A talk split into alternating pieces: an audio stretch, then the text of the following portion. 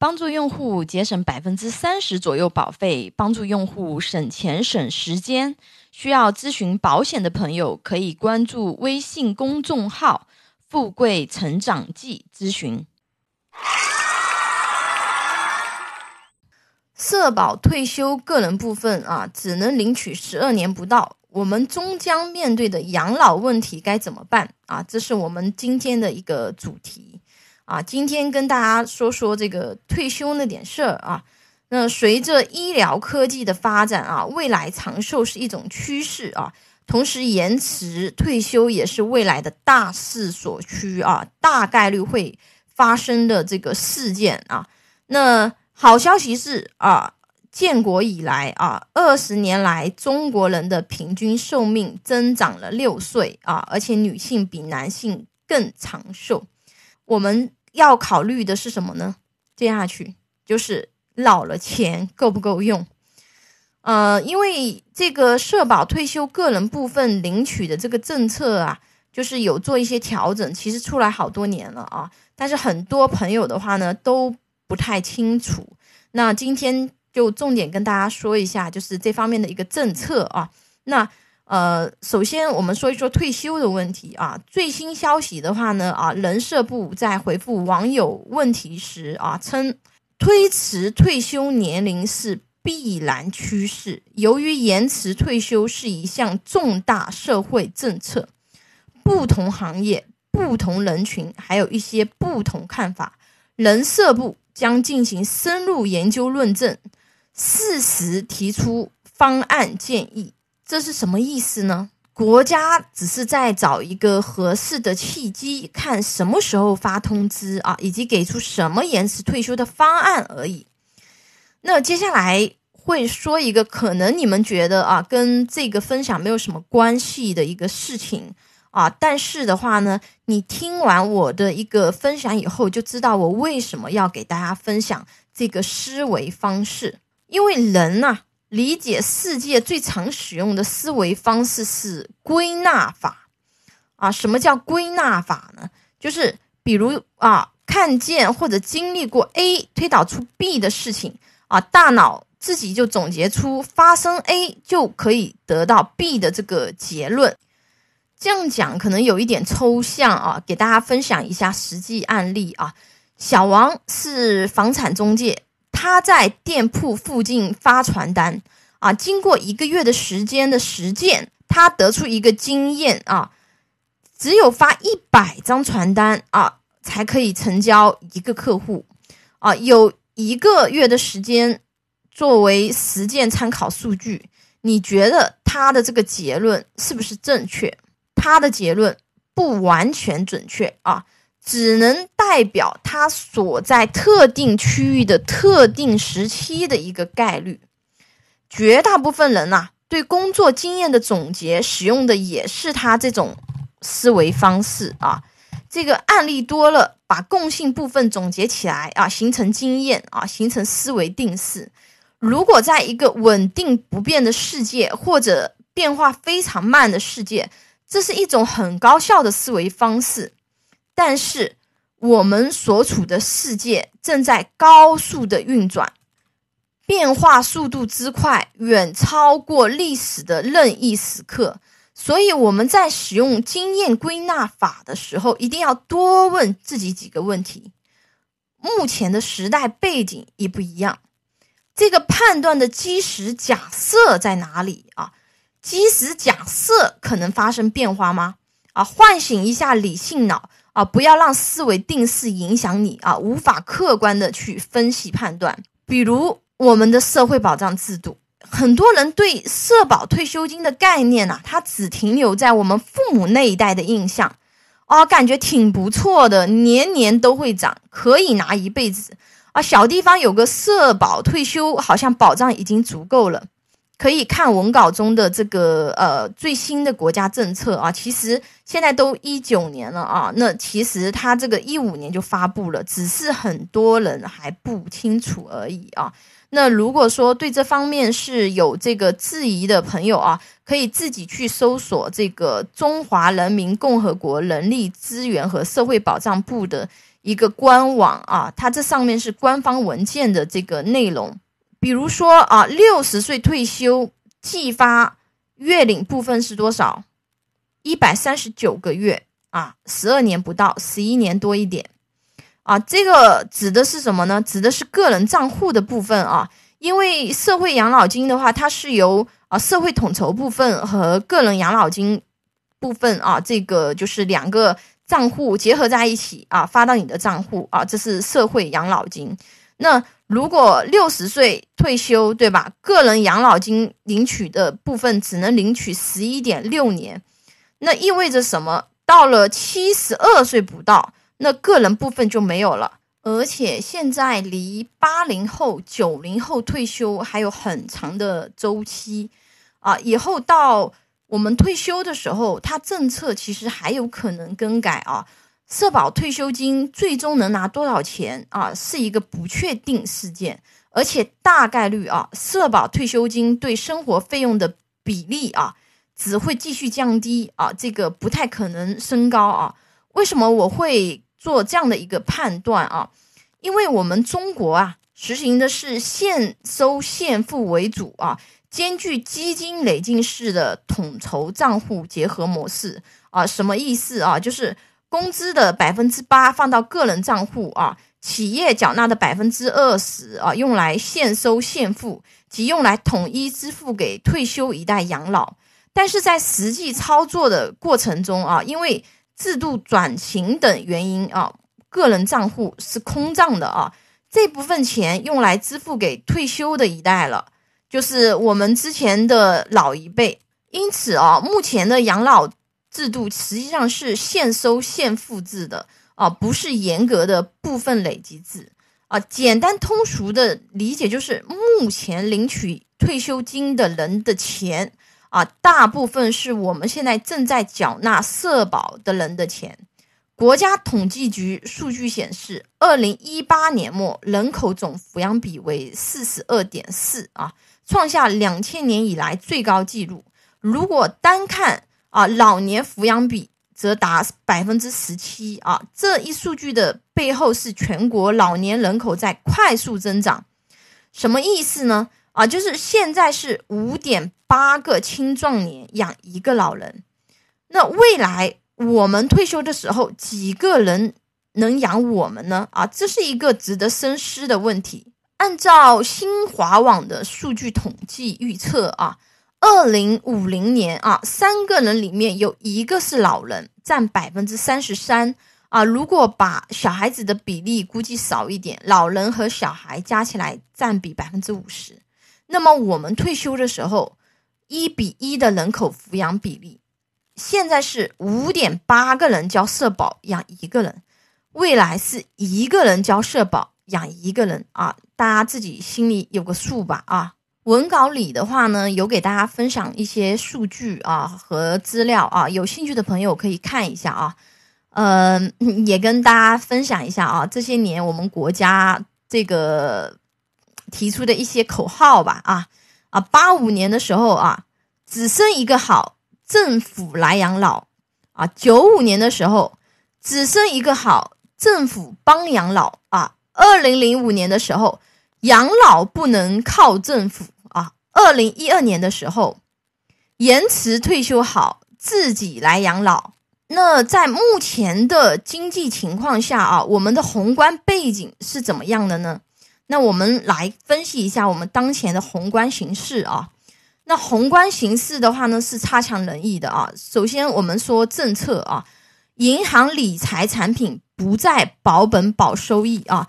二零一八年四月，资管新规啊，经审议通过正式落地，这意味着啊，银行理财打破刚性兑付，向净值化转型啊，就在眼前。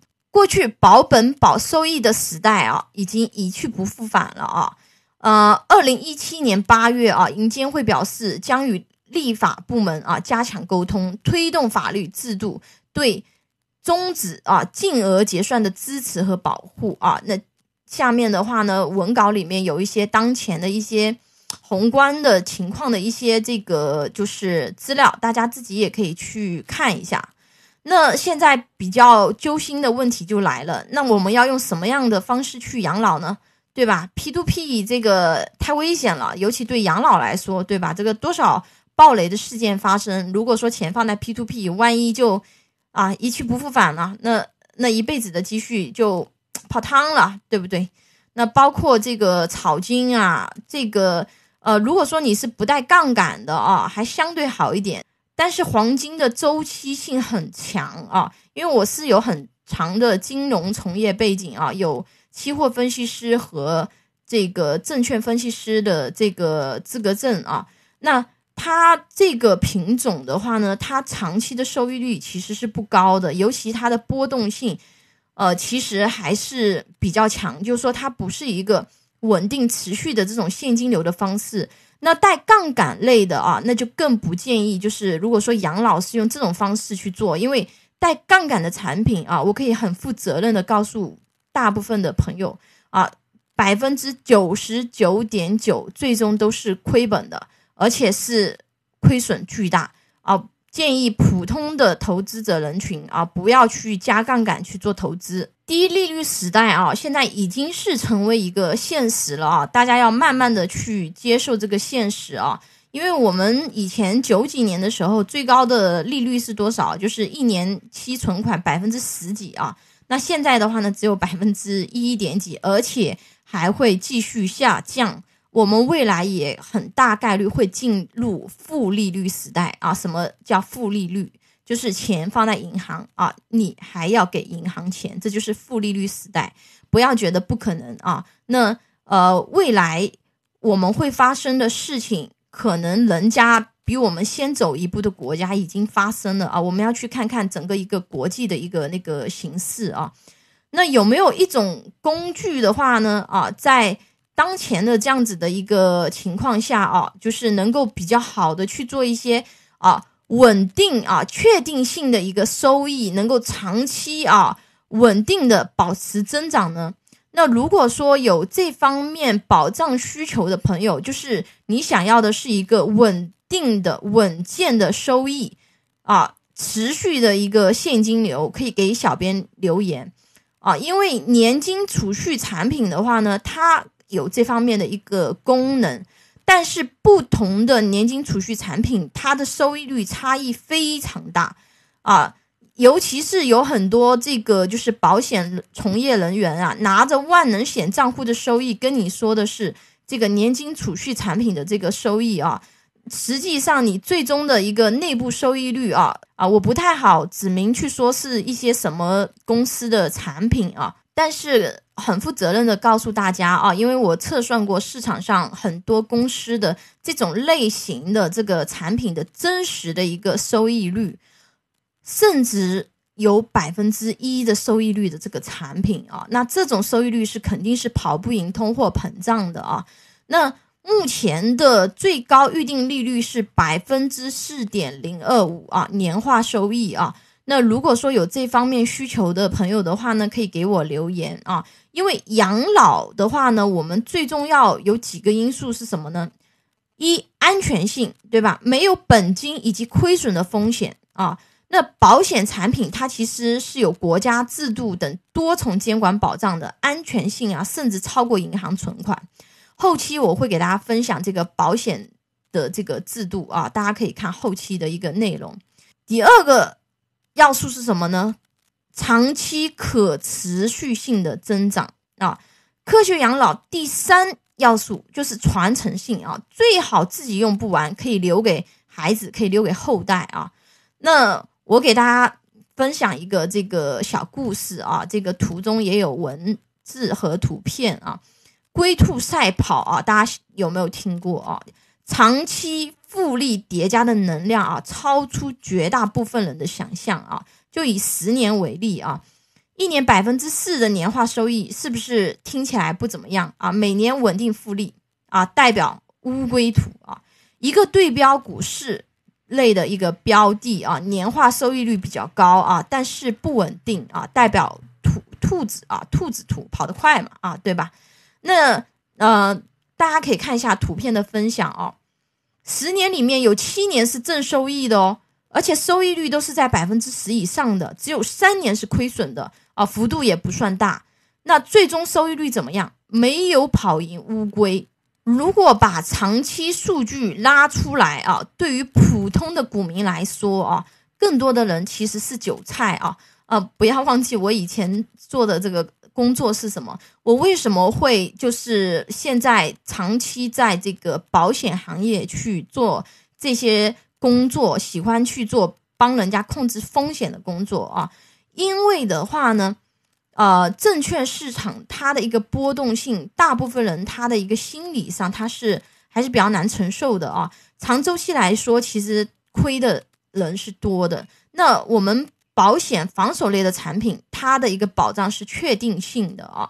不过这个百分之四点零二五的预定利率啊，在二零一九年十二月三十以后，这一类的产品都没有了啊。大家这个一定要记住啊！如果说是有这个需求，并且是在啊二零一九年这个没有过年之前听到音频啊或的朋友啊，那你要赶紧留言了啊！小编给你分享目前市场上这个利率最高的产品啊。当然，如果说是啊二零一九年以后听到这个呃。我分享这个音频的朋友，如果你有这方面的一个需求啊，也可以给我留言，因为我有一百多家保险公司的产品库，而且本身自己是做分析师的一个金融背景啊，那我能够把这个市场上这个收益率啊，实际收益率啊，我指的是这个最高的产品测算出来啊，分享给到你啊，嗯。最后做再强调一下啊，就很多这个保险的业务人员啊，声称自己的保险年金年化收益能达到什么百分之五、百分之六啊，保底利率这个啊百分之二点五或多少，那实际上是附加的万能险的账户收益率，并不是你存进去的钱的年化收益率啊，这个你一定要去识别和区分。啊，并不是说你钱存到这个账户里面去，你的收益率有这么高。很多他都是把这个附加险的这个收益率跟你说，但实际上你根本无法获得这个收益率啊。尤其是万能险的收益率，其实未来一般会随着市场利率的走低而走低啊。这个不是确定性的这个利率啊啊。比如说我之前在评测这个年金产品的时候，就会发现，比如说。一些很大牌的这个保险公司啊，它的实际的年金产品的内部收益率居然只有百分之一点几啊！那业务人员他说他的产品收益率有百分之五啊，这里是有偷换概念的啊！想要做储蓄养老年金的朋友，自己要特别留意这个环节啊！不要说因为可能是很认识的人，你就是百分之百的相信，因为这个是你的钱。啊，如果说你自己不能够为自己的钱去做一个理性的一个判断啊，你过了个几十年以后，发现你的钱整个都是在缩水啊，因为跑不赢这个啊通货膨胀的啊这样的一个收益率。如果想去寻找市场上最高啊保证利率的这个年金储蓄产品啊，最简单的方式啊就是给小编留言啊，没有必要自己花大量的时间精力去做评测啊，而且对数学。不好的朋友来说啊啊，计算复利利率啊，计算年金复利利率啊啊，包括这个复利终值测算、年金终值测算，那其实还是有一点点难度的啊啊！拥有一百多家保险公司产品库，为你量身定制最佳保障方案，帮你节省保费支出以及宝贵的时间。